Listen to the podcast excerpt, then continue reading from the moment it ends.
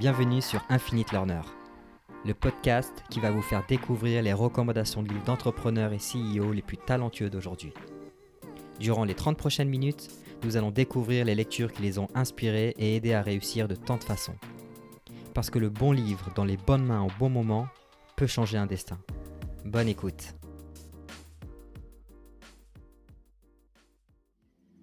Hello à tous, ravi de vous retrouver pour un épisode un peu spécial, car il s'agit du tout premier hors-série où je pars cette fois-ci à la rencontre d'auteurs de livres. Et aujourd'hui, j'ai l'immense plaisir de recevoir Caroline Francia, qui vient de sortir son livre Popcorn for the New CEO, un bouquin qui nous plonge dans le monde des startups B2B grâce à des conseils pratiques et accompagnés par des références et des citations de films cultes. Vous allez voir, il s'agit d'un style d'écriture unique en son genre, avec des enseignements qui pourront vous accompagner tout au long de votre parcours entrepreneurial. Pour un peu de contexte, Caroline a débuté sa carrière au sein de grandes boîtes tech, passant notamment 4 ans dans la Silicon Valley. Elle est imprégnée donc de la culture des startups et des méthodologies américaines. Caroline est également chroniqueuse régulière pour Madines, mais aussi la fondatrice du Percute First.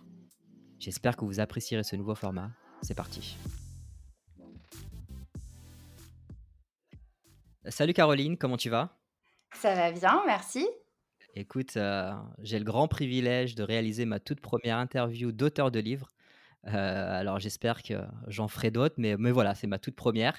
Euh, petit disclosure, on, s'est connus récemment, notamment par la mise en relation de Romaric, donc le CEO de, de, Covery, qui est mon, mon ancien associé, un très bon ami. Donc bah, Romaric, si, si tu nous écoutes, on te salue chaleureusement. Donc je suis très content parce que tu viens, tu viens de lancer un bouquin, donc Popcorn for the New CEO. donc tu vas nous raconter un peu d'où t'es venue l'idée, pourquoi est-ce que tu l'as écrit, à qui ça s'adresse et, pourquoi est-ce que c'est différent d'autres littératures business qu'on peut lire aujourd'hui. Mais avant ça, je pense que c'est important d'avoir un peu de contexte sur toi, ton parcours, ton histoire. Donc je vais te demander de te présenter, Caroline, si tu le veux bien. Avec plaisir. Bon, déjà, euh, l'honneur, euh, l'honneur est pour moi d'être la première de, j'imagine, une longue série d'auteurs. Je pense que c'est vraiment très sympa aussi d'avoir, euh, d'avoir une voix en tant qu'auteur. Euh, donc mon, parcours, c'est un parcours assez commercial euh, et, je pense que c'est un peu le, sujet quand tu fais carrière, tu te, es très vite catégorisé et moi j'ai toujours eu cette volonté entrepreneur, donc je suis partie de grosses boîtes. Euh, j'ai commencé ma carrière chez Computer Associates, Oracle, tout ça. Et j'ai diminué de plus en plus. euh, j'ai eu la chance de vivre quatre ans aux États-Unis, euh, dans la fameuse Silicon Valley, et de, et de, voir la naissance de, notamment de Facebook, l'explosion d'Apple, et d'avoir pas mal d'amis dans, dans, ces métiers-là encore maintenant. Dans quelle année ça? C'était en 2008. 2008-2012. Euh, donc, on a fondé une famille là-bas, euh, donc un lien avec les États-Unis très fort. Et puis, j'ai fait que des boîtes américaines euh, exclusivement. Euh, quand je suis rentrée en France, euh, donc je travaille pour BMC où j'ai acquis énormément de, de méthodologie parce que les anciens de BMC sont des anciens de Blade Logic et PTC. et donc, ce sont des gens qui sont brillants mais vraiment brillant, pas que dans la vente, mais dans la, compréhension du go-to-market, des people, du leadership euh, et inspirant. Pour, pour avoir un ordre d'idée, pour ceux qui ne connaissent pas BMC, etc., en termes de taille ou, ou, ouais. ou de poids, ça correspond à quoi Alors, ça, ça, a pas mal changé, mais euh, parce que là, ils ont en plus, euh, ils ont fait des rachats, etc. Mais à l'époque, BMC, c'était,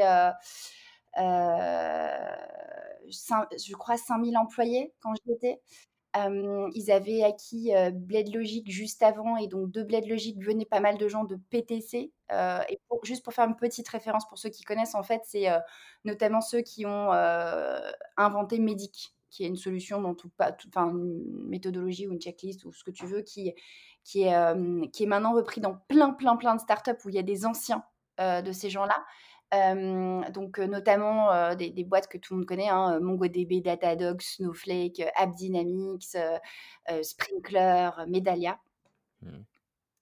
des boîtes tech américaines pour la plupart. Et voilà. Et à la suite de ça, en fait, je suis passée par Sprinkler, donc qui est aussi américaine. là, j'étais tout au début de l'aventure française et ensuite, j'ai pris, Datadog aussi tout au début de l'aventure, française, commerciale et sud-européenne puisque j'étais RVP, Europe du Sud. Et en fait, j'ai commencé à travers ces on va dire start-up qui n'étaient plus déjà des toutes petites start-up, mais en tout cas ouvrir un pays, heu, c'est pas toujours, évident, même si, le tu as les moyens. Heu, j'avais très envie d'aller encore plus plus loin et en fait, j'ai commencé à travailler avec, des VC et avoir des échanges avec, avec, des CEO, français, européens et c'était très intéressant de voir, en fait, la différence culturelle entre, heu, typiquement, heu, la boîte, heu, qui est dans l'exécution à fond aux États-Unis, là où en fait, en Europe, on a tendance à être très produit, et vraiment quali dans le produit, et c'est et c'est pas forcément, ce qui fait le succès, en fait. Donc il y a des super boîtes qui sont qui ont un produit, canon, mais qui, heu, qui qui décollent pas. Là où aux États-Unis, en fait, le produit, heu, on on on y tient un peu, mais heu, c'est le go to market qui fait vraiment, heu et l'exécution du go to market qui fait toute la différence. OK, c'est super super intéressant, heu, donc du coup, ça, ça a été une grande partie de ton parcours professionnel. Voilà. comment est-ce que tu es arrivé donc qu'est-ce que tu fais aujourd'hui et comment est-ce que tu es arrivé à l'écriture de de ce livre? Alors, comment, comment je suis arrivée à l'écriture de ce livre? Ben, à travers l'étape suivante, c'est-à-dire, à force d'échanger avec des CEO, je me suis rendu compte qu'il y avait, un marché pour, heu, accompagner, en fait, heu, les startups européennes. Aussi un un un grand kiff, hein, au quotidien. Je pense que c'est, heu, la plus belle aventure, professionnelle que j'ai pu avoir depuis, depuis que j'ai monté Hypercute First, donc ça va faire 1 an. Heu, avec, heu, avec de de des clients vraiment super, heu, où on fait des transformations de start-up. Je pense que tu connais un petit peu. Et ça, c'est vraiment, les résultats sont sont sont là, c'est impressionnant, donc c'est stimulant, c'est vraiment très, très stimulant intellectuellement et à travers toutes ces conversations, en fait, je me suis rendu compte que j'avais besoin de follow-up naturellement. Il y a eu le covid, donc j'ai fait beaucoup d'office hours avec beaucoup, beaucoup de start-up différentes. J'ai ouvert ça à tous les VC, pour aussi, aider en fait, avec un côté un peu solidaire de se dire, voilà, si je peux aider un tout petit peu en 45 minutes et débloquer des choses, brainstormer, relancer la machine, pour des gens qui qui pataugeaient un petit peu, faisons-le. J'ai enchaîné à peu près, beaucoup plus d'ailleurs que 300, heu, office hours l'année dernière, en plus des missions que j'avais et j'avais besoin de ce follow-up, de concrétiser par écrit ce qui sortait en en session de brainstorming et ce qui est intéressant, c'est souvent les sujets, en fait, venaient par, ils ils venaient par vagues. J'avais 3-4, heu, entretiens et et et les questions étaient vraiment très similaires et revenaient. Donc en fait, j'avais un follow-up, puis je le renvoyais, puis en fait, voilà, ça ça a commencé à faire un chapitre et puis un autre chapitre et puis un autre chapitre. D'accord, intéressant. Donc il y a un Heu vrai, heu, il y a un vrai fil conducteur dans dans l'écriture de ce bouquin? Ouais, ça vient vraiment du terrain. C'est-à-dire que tous les chapitres, il y a pas un chapitre qui est, heu, qui est pas lié, heu, je me souviens, heu, un des derniers chapitres que j'ai pu écrire, que les bêta readers n'ont pas eu, qui est parce que je l'ai écrit vraiment à la fin de l'année, c'était sur le churn et je pense que dans les mêmes semaines, en fin d'année, parce que, ben, fin d'année, là où on fait un peu, le bilan, on regarde ce qui se passe, qui close, qui close pas, les derniers deals à rentrer, les renewals et ben, en fait, heu, les conversations tournaient systématiquement autour du churn. Et donc un des chapitres qui a été écrit en fin d'année, c'était le churn. Après, hem, ils avaient pas forcément d'ordre chronologique, donc je me suis dit à un moment donné: «Tiens, mettons tout ça par ordre chronologique». C'était au mois de juillet ou août, je pense. Et en fait, je me suis dit: «Tiens, il y a des trous dans la raquette, il y a des choses qui me manquent» et là, j'ai complété en fait avec, avec des articles, des enfin des chapitres, qui venaient en fait, compléter ce qui avait déjà été écrit pour, pour être beaucoup plus, cohérent en fait, dans dans la fluidité du d'un livre. Mmh. Je co je je comprends. Alors c'est intéressant, on va revenir, un peu au tout début donc ce qui est intéressant, c'est de comprendre en fait d'où vient l'idée donc ça vient vraiment du terrain, de tes, de ton expérience et surtout des dernières, heu, entretiens et accompagnements avec des CEO C-level de de start-up européennes. Donc tu as eu l'envie de mettre tout ça sur papier, tu as vu qu'il y avait un certain fil conducteur, tout au long de ces office hours et des questions qui revenaient. Juste pour, remettre un peu de contexte, est-ce que tu peux nous nous pitcher, en 1 ligne en fait, quelle est l'idée de ce bouquin et en fait à qui ça s'adresse? Et, par le à qui ça s'adresse, on, va essayer de respecter un de tes principes de ton bouquin, c'est d'être assez sharp et précis. faut pas dire, faut pas dire tout le monde. Donc, je te, je, te, laisse nous, nous en dire un peu plus. Alors, l'idée est venue, je pense, déjà, il y a un côté très fort en pop culture, hein, ça s'appelle pas Popcorn par hasard. On va peut-être commencer par le titre. Donc, Popcorn, pourquoi? Parce que, en fait, volonté clairement d'être dans du snack. Donc, tous mmh. les chapitres, pour moi, doivent être faciles à lire, à digérer. Donc, clairement, pour des gens qui sont un peu busy, c'est facile, tu as 3-4 minutes, tu prends le chapitre et tu as des actions. Donc, popcorn, mmh. c'est vraiment le début snack, snackable content. Ensuite, le, pitch, en fait, c'est que un, jour, j'étais en, rendez-vous avec un office hours et, et, le, et le CEO me dit Je comprends pas, je fais des super meetings, les gens, ils ont des étoiles dans les yeux. et puis, je sors de là, il y a zéro follow-up. Euh, mes sales sont pas bons. Je dis, mais mmh euh, quand tu vas dans ces meetings-là, euh, quelle est la problématique de tes clients? Et là, grand blanc. Mmh. Et je dis, mais en fait, tu as fait la guerre des étoiles. Et il me dit, mais c'est quoi la guerre des étoiles? Et je dis, ben en fait, elle est, t'en as mis plein les yeux. Et oui, ta solution, elle est canon, mais ils savent pas du tout à quoi ça correspond chez eux. Donc, ils ont de l'admiration pour ce que tu fais, ils ont de l'admiration pour ta solution, mais ils n'arrivent pas du tout à s'imaginer implémenter ta solution parce qu'ils ne savent pas à quoi ça correspond et ils n'ont pas euh, établi de, de problématiques mmh. chez eux qui peuvent correspondre. Me mais c'est tout à fait ça. Et en fait, le côté la guerre des étoiles, c'était Star Wars. Donc en fait, je me suis dit, là, il y a un vrai, un vrai chapitre à écrire sur le CEO qui arrive et qui pitch sa solution parce qu'il a pitché au VC pour justement avoir des fonds et faire des levées de fonds et qui oublie qu'en fait, le client, c'est, c'est pas un VC, quoi. Il a vraiment besoin de comprendre comment ça, ça s'implémente chez lui. Et donc, c'était le, premier, euh, la première idée, c'était de, prendre l'exemple de Star Wars. Donc, ça, c'est un des premiers, euh, un premier, premier chapitre pop mmh culture. Et après, je me suis éclatée. Je me suis dit, mais c'est génial, en fait, de pouvoir se dire que euh, tu as un parallèle entre euh, euh, des, un impact business et, et le film. Et donc après, il y a eu, bon, on va pas faire de spoilers sur les chapitres, mmh il y, a il, y a, certaines magies qui ont opéré sur, sur la négociation, etc. Et donc, en fait, mmh. ça, a enchaîné.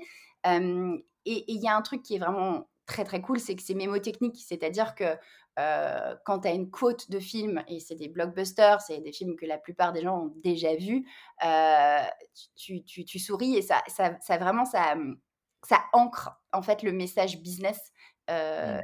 et tu t'en souviens un peu plus en fait. Donc, bah, pour répondre à ta question, ça c'est le pitch.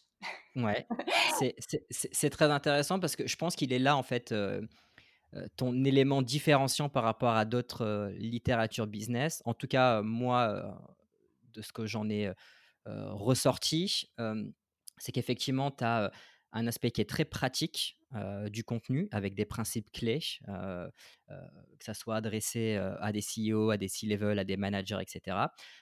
mais c'est accompagné en fait d'une sorte de divertissement qui te ramène à des, à des, à des souvenirs de films. donc tu parlais de Star Wars, mais mais tu as aussi, sans, trop en dire, des, des Jumanji, des Moneyball, des Die Hard, etc. Donc, je ne l'associerai pas au chapitre parce que je trouve que c'est intéressant de le découvrir. Mais pour moi, l'élément différenciant, il est là. C'est à la fois un guide pratique associé à un côté très divertissement et, comme tu l'as dit, qui te permet d'avoir un, un, moyen mémotechnique ultra intéressant de, de, mieux retenir les choses. donc, super intéressant. Et, et, du coup, alors, à, qui ça s'adresse? Quand tu l'as écrit, tu pensais à qui? Évidemment, au début, je pensais vraiment le CEO ou son executive team parce que c'était mmh. c'était des follow-up. Et puis, en fait, je me dis que voilà, j'ai dans, dans, dans, les, dans les personnes là qui l'ont acheté récemment, m'ont dit, mais des, séries B par exemple, des CEO, des CEO de, de séries B m'ont dit, mais oh, j'aurais rêvé d'avoir ce, ce livre il y a deux ans mmh. parce qu'il il y a beaucoup d'erreurs que j'ai faites. Donc, je pense par définition, n'importe qui qui aujourd'hui se dit tiens, j'ai envie d'être entrepreneur, ça veut dire quoi être entrepreneur? Quels sont, quels sont les learnings que je peux avoir du terrain? Là, mmh. le terrain c'est pas mon terrain, c'est le brainstorming avec des CEO qui le vivent et des vraies questions qui se posent. Donc je pense que ça, c'est la base. Après, euh, j'ai eu un autre feedback que j'ai trouvé très intéressant et ça m'a ramené moi-même en école de commerce. Quelqu'un qui m'a dit, mais j'aurais trop aimé avoir ce livre en école de commerce. Parce que c'est vrai qu'en école de commerce, on t'apprend beaucoup de théories, on parle de microéconomie, de macroéconomie, il y a beaucoup de choses en fait, tu es mmh. vraiment euh, perdu dans la théorie et tu sais pas trop ce que ça veut dire le monde de l'entreprise parce que tu es encore un peu euh, un bébé, tu as beau faire des, stages et autres, tu, tu sais pas ce que ça veut dire. Et, et je pense que ce serait vraiment très très cool. Enfin, j'aimerais vraiment avoir la possibilité de, de, donner, de donner cette perspective en fait aussi aux écoles de commerce et aux écoles d'ingé, puisque les ingés sont de futurs entrepreneurs mmh. aussi. Bien sûr.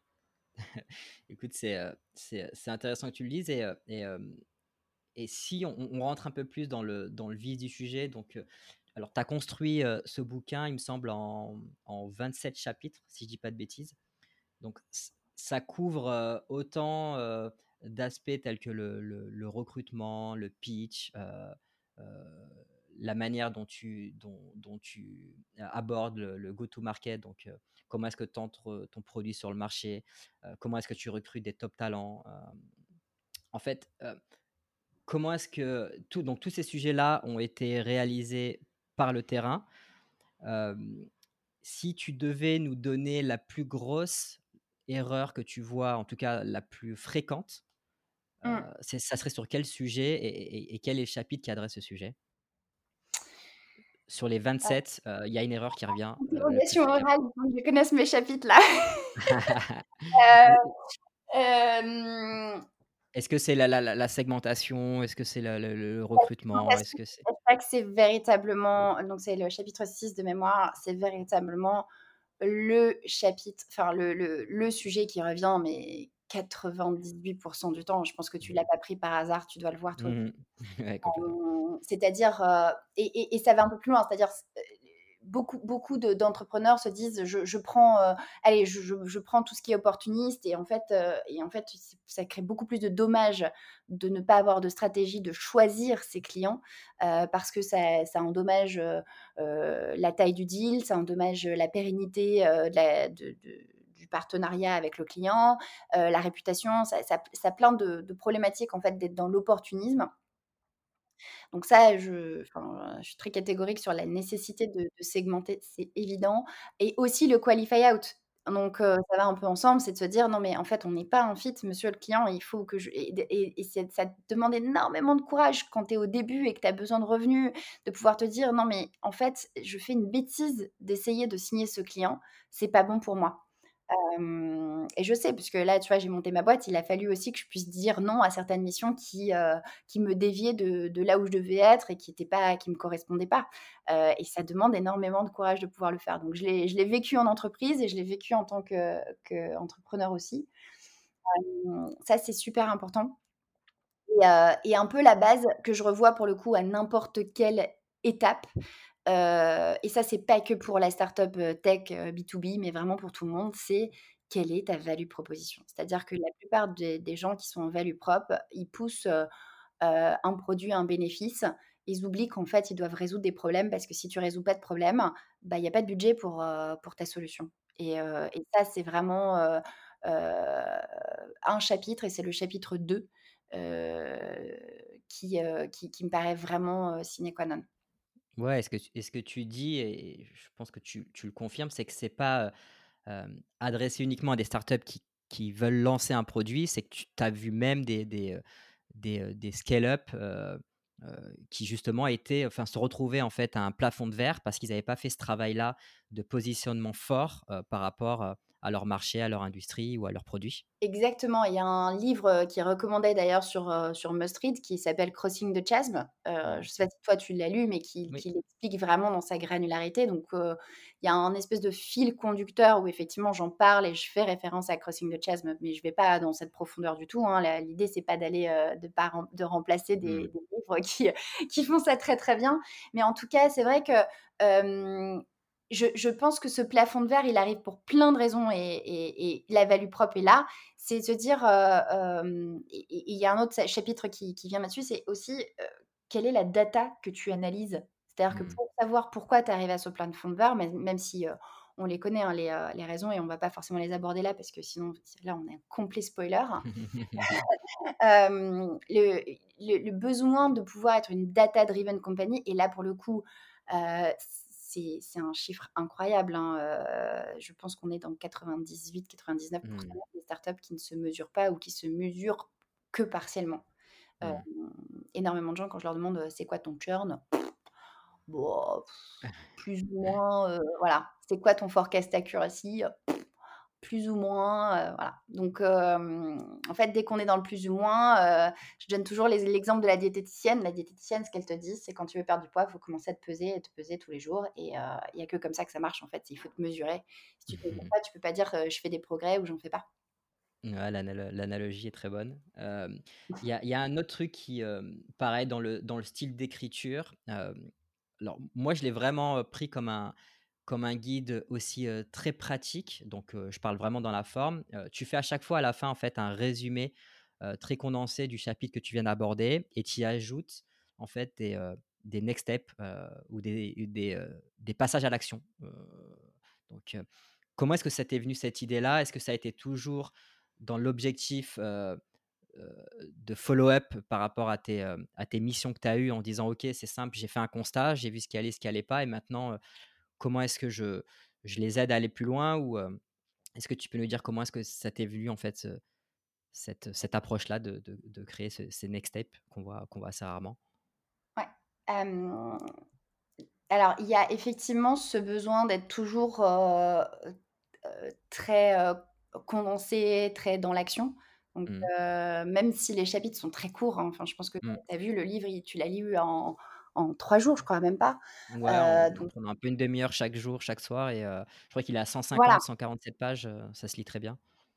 197. 100 qua ah oui, bah, tu vois, je il y a 40- Tu vois, 40 je pages que j'ai, dû oublier. Heu, donc toujours la volonté, même si le chapitre est court, de pouvoir se dire: «Tiens, si je l'ai sur le le coin de mon bureau, c'était quoi et c'était quoi les conseils, vite fait, ou Mmh. Quelles sont les questions qu'il faut que je pose là dans mon meeting avec, heu, avec, heu, ma team?»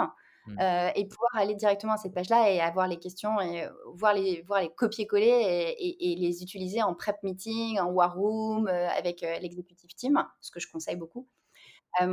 Après je veux pas prendre, tout le crédit de cette idée, c'est venu de 2 choses. Heu, une parce que j'échange beaucoup avec, heu, David Johnson de Madines, heu, qui est qui est qui est éditeur de de Madines UK et qui m'a dit, heu: «Ou oublie pas en fait, même si tes chapitres sont courts, heu, oublie pas le le fameux petit résumé». Et les questions me sont venues parce que je lis beaucoup de de livres de développement personnel aussi. Et en fait, j'ai vécu ça dans un livre qui était très intense, de développement personnel et l'auteur faisait ça. Je me suis dit: «Mais c'est génial». Heu, bah, j'ai des j'ai des petits des petits to do, ce que je donne moi à mes clients Mmh. systématiquement. Je leur donne des des petits homework régulièrement. Heu, mission ou hors mission, je dis: «Il faut que tu fasses ça, tiens, pose-toi ces questions-là».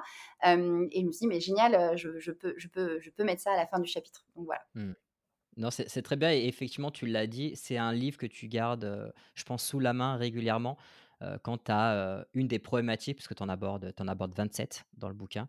Donc dès lors que tu as une problématique, tu peux le tu peux le sortir et puis, heu et puis relire les principes clés et savoir ce que potentiellement ce que tu as à faire. Hem, j'aimerais qu'on aborde une partie aussi dans toujours dans la manière dont tu as écrit ce bouquin. Est-ce qu'il y a une partie, que tu as adoré écrire ou un chapitre que tu as adoré écrire? Et ça peut être en en association avec un un des films aussi que tu abordes?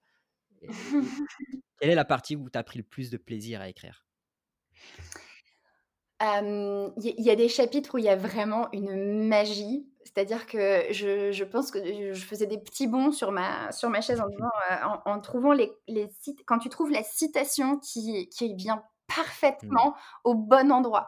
C'est-à-dire que ça demande un peu de recherche de trouver le bon film avec le avec le chapitre pour que ce soit un peu dans le ton.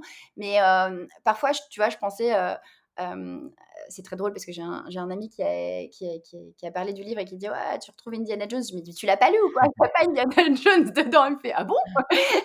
Parce qu'il y a tellement de. On est tellement dans cette euh, décennie. Et ben, Indiana Jones, je voulais absolument le placer. J'ai pas réussi parce que les citations euh, étaient pas du tout ancrées dans le business et ça, ça pas, ça marchait pas.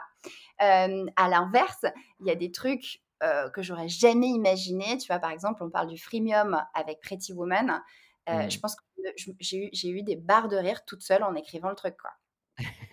Probablement parce que je connais le film par cœur et que je l'ai vu 150 fois aussi. Mais euh, voilà, j'imaginais Julia Roberts répondre à, véritablement, enfin, comme si tu avais ce dialogue entre le business et le film. Et, et voilà, donc Freemium, clairement, c'est un, je me mmh. suis vraiment beaucoup amusée et je sais qu'il y a une magie incroyable qui opère avec Jack Sparrow aussi. Enfin, je sais pas comment tu l'as vécu, mais c'est, je, voilà, je pense que bah ce sont des personnages en plus qui sont forts, hein, donc tu les, tu les vois, tu les imagines, tu, ils viennent avec mmh. toi dans, dans la lecture. Quoi. Ouais, puis ça m'a sauté aux yeux parce que dès que j'ai eu le chapitre, je crois que c'est sur la négociation, et que j'ai vu le film du coup associé, donc Pirates des Caraïbes, je me suis dit, ok, ça va me plaire. est-ce que dans la, est-ce qu'il y a un chapitre où tu as fait un peu du, où tu l'as pris à l'inverse Est-ce que tu as commencé par le film pour écrire des principes, ou tu es toujours parti de, des principes pour l'associer après au, au code de film? Oui, alors c'est la série un peu, on va dire, Christmas movie parce que j'avais je sais pas, j'avais envie d'écrire à Noël, j'avais envie d'écrire sur ces films-là. alors il y a, enfin donc, Die Hard m'a donné beaucoup, beaucoup, beaucoup de mal parce que je je voyais pas, je je le voyais pas, en fait. J'avais vraiment envie d'avoir, Bruce Willis, et la voix de Bruce parce qu'il y a des quotes incroyables dans ce film. et que je trouve que c'est vraiment l'exemple de résilience en fait. tu vois, t'as 25 terroristes qui sont après toi, euh, euh, t'as pas de chaussures, euh, voilà. Donc celui-là, il me tenait énormément à cœur et du coup, je pense j'ai mis un mois à trouver le bon sujet qui allait bien, qui était cohérent, qui allait au bon endroit. Euh, et l'autre qui était beaucoup plus simple, c'était Love Actually, parce que j'avais envie de, vraiment, et donc c'est le, film, le, chapitre de fin, j'avais envie de, je pense, la, la, vie d'entrepreneur et l'année 2020 en, général n'a pas été simple, euh, quel que soit le rôle. Euh, tu vois, j'ai beaucoup travaillé avec des SDR, des, business devs l'année dernière qui étaient dans leur premier job, qui se disaient mais comment j'appelle les clients en 2020 C'est etc. Et, ça a été des missions vraiment euh, qui m'ont beaucoup tenu à cœur et pouvoir avoir un, tout petit impact sur leur vie, ben, c'était, euh, c'était beaucoup de bonheur. Et j'avais vraiment envie de finir sur, euh, sur, ce, sur ce chapitre et sur Love Actually. Qui certes est le film un peu euh, et, voilà, mais, mais, mais en même temps, je pense qu'on prend tellement d'objections et de, de rejections dans, nos vies que c'était important de finir sur une note hyper positive. Ouais, c'est c'est ultra intéressant. Il y a un fun fact que j'ai découvert parce que tu l'as tweeté, mais je ne le savais pas. Est-ce que tu vois lequel je, est-ce que tu vois ce que je veux dire ou pas du tout? Non. la, la, la, soundtrack. Ah oui, oui, oui. alors, comment t'es venue l'idée? Raconte-nous un peu, mais comment t'es venue l'idée et qu'est-ce que, de quoi il s'agit? Parce que, donc en fait, le, le, livre a été écrit en neuf mois. c'est vraiment un bébé c'est un rêve d'enfant d'écrire un livre. C'est pas mon premier, premier livre, hein, c'est le, premier qui sort, mais j'en ai écrit cinq déjà et c'est le premier, donc c'est un vrai accomplissement personnel. et en neuf mois, tu sais, ça a forcément la, le, côté un peu gestation qui vient avec. Et, euh, et, du coup, en fait, euh, les 15 derniers jours, pour justement euh, que ça, la date était, pour moi, il fallait pas changer la date, il fallait que ça sorte en janvier. C'était hyper important qu'il soit là pour le démarrage d'une nouvelle année, pour, donner les, bonnes clés à tout le monde. du coup, j'ai pas dormi pendant 15 jours, clairement. Et pour, tout finaliser, et en fait, j'ai mis les films en fond Et, euh, et quand les films en fond, tu regardes pas vraiment le film. Qu'est-ce que tu fais? T'entends, t'écoutes. Mmh. Et en fait, c'est fabuleux en fait. Euh, ces, ces, films, ils ont, ils ont un soundtrack de ouf. Et, et, ça me motivait, si tu veux, euh, à, rester debout jusqu'à 4 heures du matin, à faire les petits changements, à améliorer tout. Je me suis dit, mais en fait, euh, ce livre doit avoir un, soundtrack jusqu'au bout. C'est, on est dans le film, quoi. Donc, du coup, euh, un matin, je me suis levée, je dit, allez, go, Spotify, et, j'ai créé la, playlist dans l'ordre des chapitres pour ceux qui sont vraiment fans, fans, fans de, des films. C'est génial. Écoute, c'est tout simplement génial. J'aimerais finir sur des questions un peu plus perso d'auteur. quelle est la partie la plus difficile quand tu écris un bouquin, en tout cas toi, de ton propre vécu? Moi, ce que j'ai vraiment mal vécu, c'est que, si tu veux, je l'ai, je l'ai, donné à des bêta-testeurs. J'ai, eu beaucoup de, de, feedback très positif. Hein. j'ai, fait, j'ai fait des cours à Stanford de, writing. Enfin, c'est, vraiment un truc, qui, me, qui me passionne. Et j'écris en anglais en plus. Donc, je pense que c'est la, confiance en soi. D'ailleurs, je pense que ça doit te rappeler une de nos premières conversations avoir confiance en. Parce que quand tu, quand tu bosses, quand tu délivres, quand tu es dans l'exécution, c'est autre chose que. C'est très personnel l'écriture et, du coup, tu doutes toujours. Et quand j'ai relu en même temps que les bêta readers, je me suis re-relu tout de A à Z pour la énième fois. Je me suis dit, mais c'est nul, c'est nul, c'est nul. et donc, c'est passer, ce, passer cette étape de se dire, non, mais en fait, euh, tu es énormément critique avec toi parce que c'est ta production. Il faut que tu prennes du recul, euh, que tu écoutes les gens et, euh, et que tu y ailles. Quoi. Donc, je pense que c'est vraiment. Je parlais avec un, ami ce matin, je dis mais c'est une mise à nu quoi. Je, pense que euh, c'est, j'imaginais pas à quel point sortir le livre serait autant je ne mmh. veux pas faire une comparaison euh, hyper sexiste, mais je pense que si mmh j'avais tourné une fille, un, un, un, film et qu'on m'avait demandé de faire une scène à poil, ce serait la même chose si tu veux, de me voir sur grand écran euh, complètement nu. C'est, la, je le vis de la même manière. Donc c'est ça le plus dur pour moi. Ça, c'est parce que tu, tu, là, euh, tu, tu, as mis ton nom sur ce bouquin parce que, je le rappelle, mais tu es tu écris quand même des, des, articles depuis un certain moment, notamment pour des, pour des médias, que ce soit notamment Madines. Ouais. c'est pas la même, t'as pas le même ressenti parce que tu es sous couvert, on va dire, de, du tampon du magazine ou du média en question. C'est là où tu vois la différence ou Ouais, et puis tu sais, un article, ça peut passer inaperçu. C'est-à-dire que là, là, là, en fait, ce que j'avais pas du tout réalisé, c'est que tout, mon, tout mon réseau directement en fait a eu un engouement incroyable et il y a des gens qui, ne parlent même pas anglais qui ont acheté le livre. Enfin, je sais pas et, et, et, du coup, en fait, une, une, responsabilité aussi de pas décevoir. C'est-à-dire que, bon, un article, à la limite, c'est un article qui est un peu moins bon qu'un autre, mmh. ou voilà, tu as quelques critiques, mais c'est pas très grave. Là, on parle d'un bouquin, euh, on parle d'un aspect aussi monétaire, c'est-à-dire que les gens l'achètent. Euh, mmh. euh, voilà, c'est Ouais. Et, est-ce que dans, dans, le... Alors, je sais que moi, pour te connaître un peu, notamment dans la manière dont tu écris des articles, tu as un style d'écriture qui est très particulier, qui est propre à toi. et je pense que c'est ce qui est appréciable aussi dans ce bouquin-là. Est-ce que tu as, des, as des livres ou des auteurs qui t'ont influencé dans ton, dans ton style d'écriture? Je, je, je, enfin, je pense que tu es toujours influencé par... forcément, en fait. Hein, tu es forcément influencé par ce que tu lis mais qu'est-ce que tu veux dire par style d'écriture particulier d'ailleurs? Bah, tu vois, le fait de que ça soit dans tous tes articles, etc., tu as quand même un aspect qui est très fantaisiste. tu intègres beaucoup de fiction dans, tes, dans ton écriture, alors même que celle-ci adresse des sujets très business. Donc, alors je sais que tu as écrit des bouquins par le passé qui ne sont pas en plus des bouquins business. Mmh. donc voilà, et à quel point en fait ton ADN est peut-être plus dans, le, dans la littérature, dans du roman que dans du business et à quel point ça vient en fait impacter ton style d'écriture sur des sujets très business?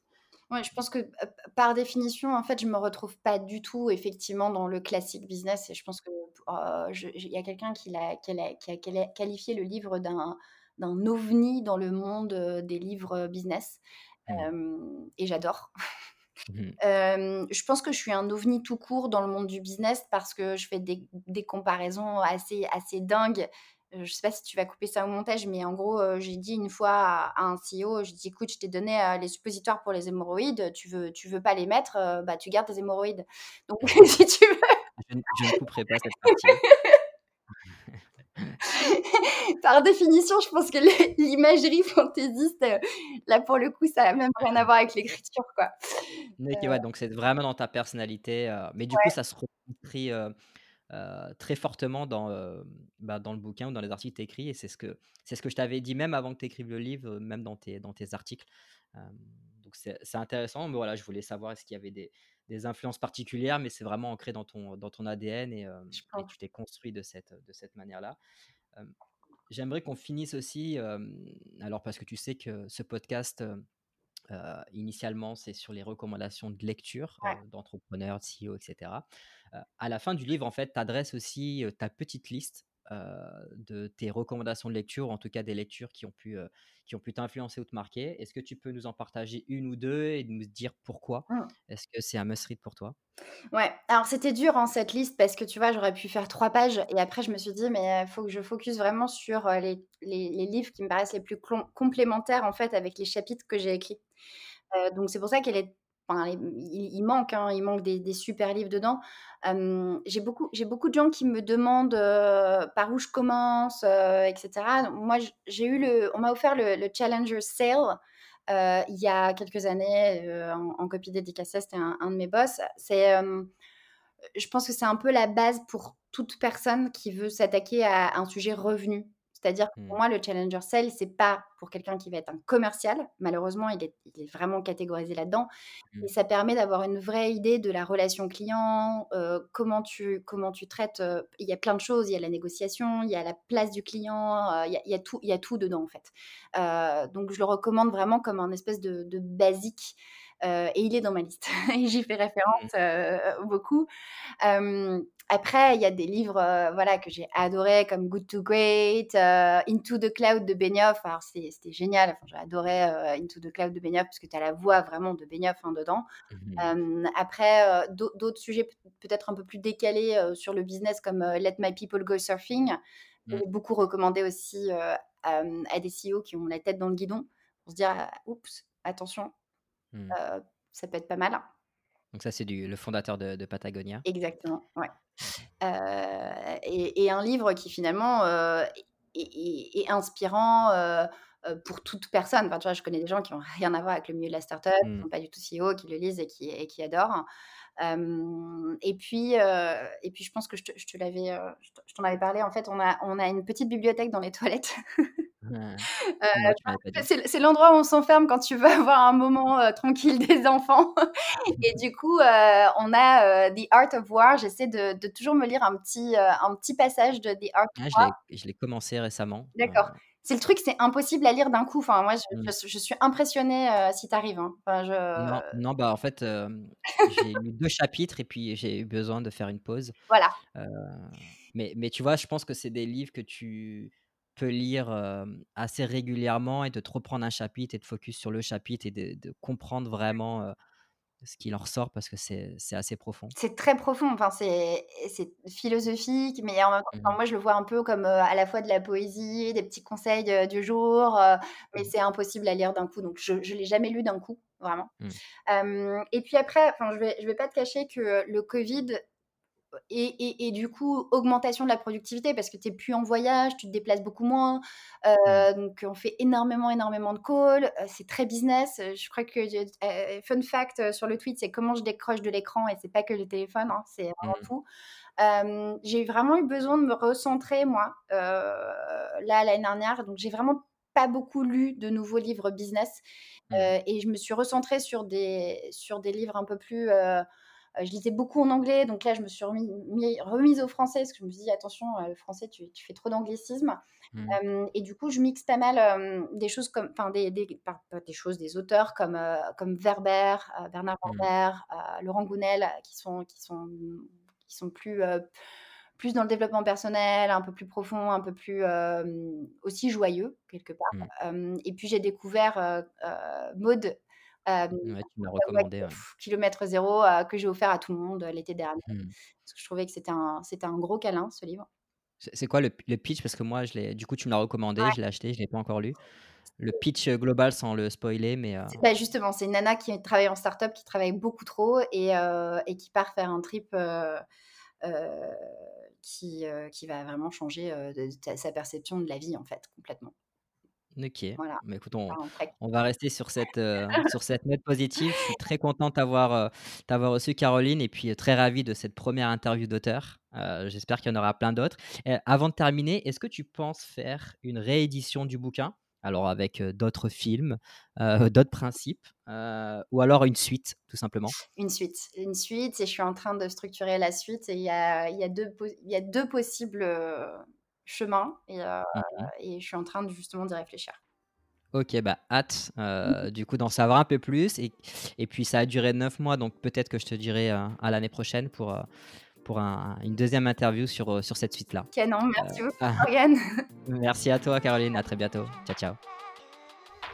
J'espère que cet épisode vous a plu et merci d'avance de le partager et de le noter 5 étoiles sur Apple Podcast. Ça m'aidera énormément à faire connaître ce nouveau format. Enfin, n'hésitez pas à vous inscrire à la newsletter pour recevoir les dernières recommandations de livres faites par les entrepreneurs, mais aussi pour être notifié de la sortie des derniers épisodes d'Infinite Learner. Je vous ai mis tous ces liens dans les notes de l'épisode. Encore merci pour votre écoute et à très vite. Ciao.